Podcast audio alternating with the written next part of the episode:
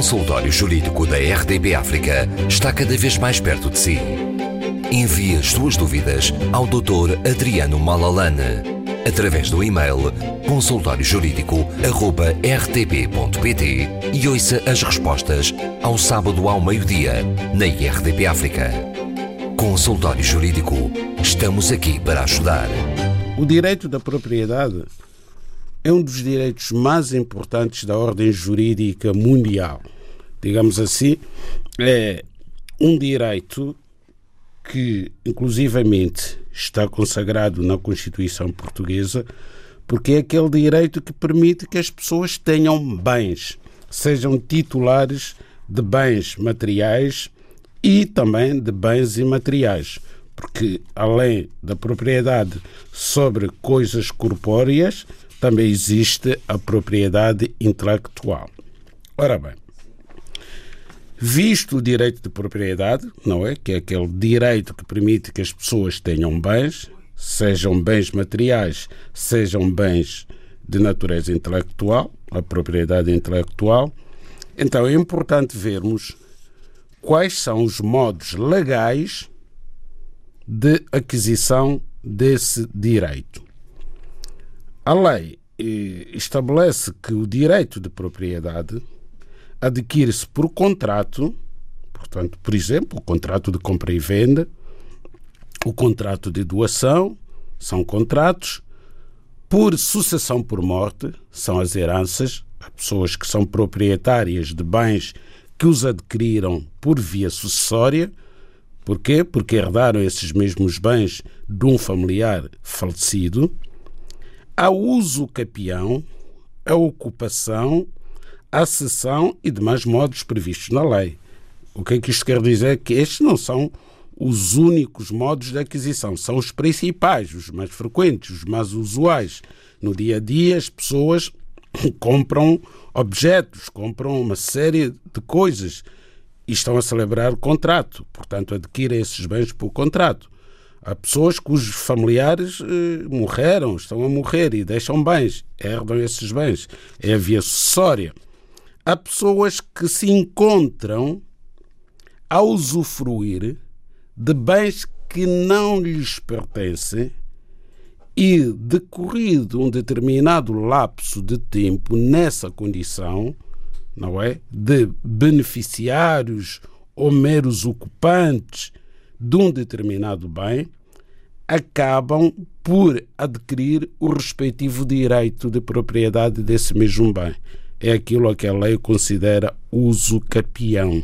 É a uso capião. E há pessoas também que adquirem o direito de propriedade sobre um determinado bem, sobre o um imóvel, apenas porque o ocuparam, não é? Ocupam esse imóvel, é a chamada ocupação, e verificados certos requisitos jurídicos que estão previstos na lei, acabam por adquirir esse mesmo bem para eles, ou seja, o respectivo direito de propriedade, porque o bem já está na sua posse, são possuidores. Podem ser possuidores de boa fé ou possuidores de má fé. Independentemente de serem possuidores de boa ou de má fé, Caso reúnam os demais requisitos previstos na lei, poderão sempre adquirir esses bens ou respectivo direito de propriedade desses bens por uso capião. Quais são os requisitos? Há vários requisitos, mas aqueles que interessam aqui abordar assim de forma muito superficial que podem levar à aquisição de um determinado bem por esta via da uso capião. A lei diz que a posse do direito de propriedade ou dos direitos reais de gozo, mantida por certo lapso de tempo, faculta ao possuidor, salvo disposição em contrário, a aquisição do direito a cujo exercício corresponde a sua atuação.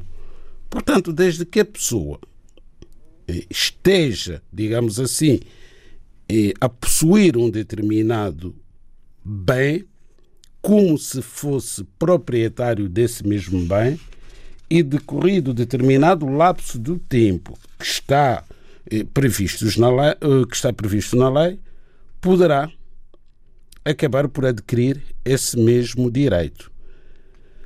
Se não, se não houver registro do título nem da mera posse, porque a pessoa pode registrar a posse. Tem um bem durante muito tempo, pode registrar. Se não houver qualquer registro, a usucapião só pode dar-se no termo de 15 anos, se a posse for de boa-fé. O que é uma posse de boa-fé?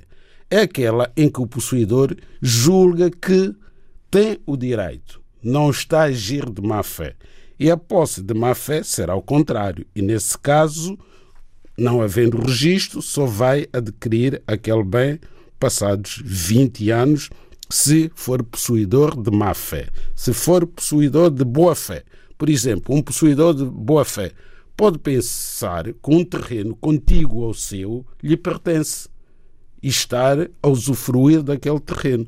Mais tarde vem-se a descobrir que os limites do seu terreno eh, não vão, não passam para o terreno contíguo mas como se serviu daquele terreno durante 15 anos sem que houvesse oposição e sem ter o conhecimento de que estava a violar o direito de outrem, pode adquirir aquela parcela como se fosse sua. O consultório jurídico da RDB África está cada vez mais perto de si. Envie as suas dúvidas ao Dr. Adriano Malalane através do e-mail consultóriojurídico.rtp.pt e ouça as respostas ao sábado ao meio-dia na IRTP África.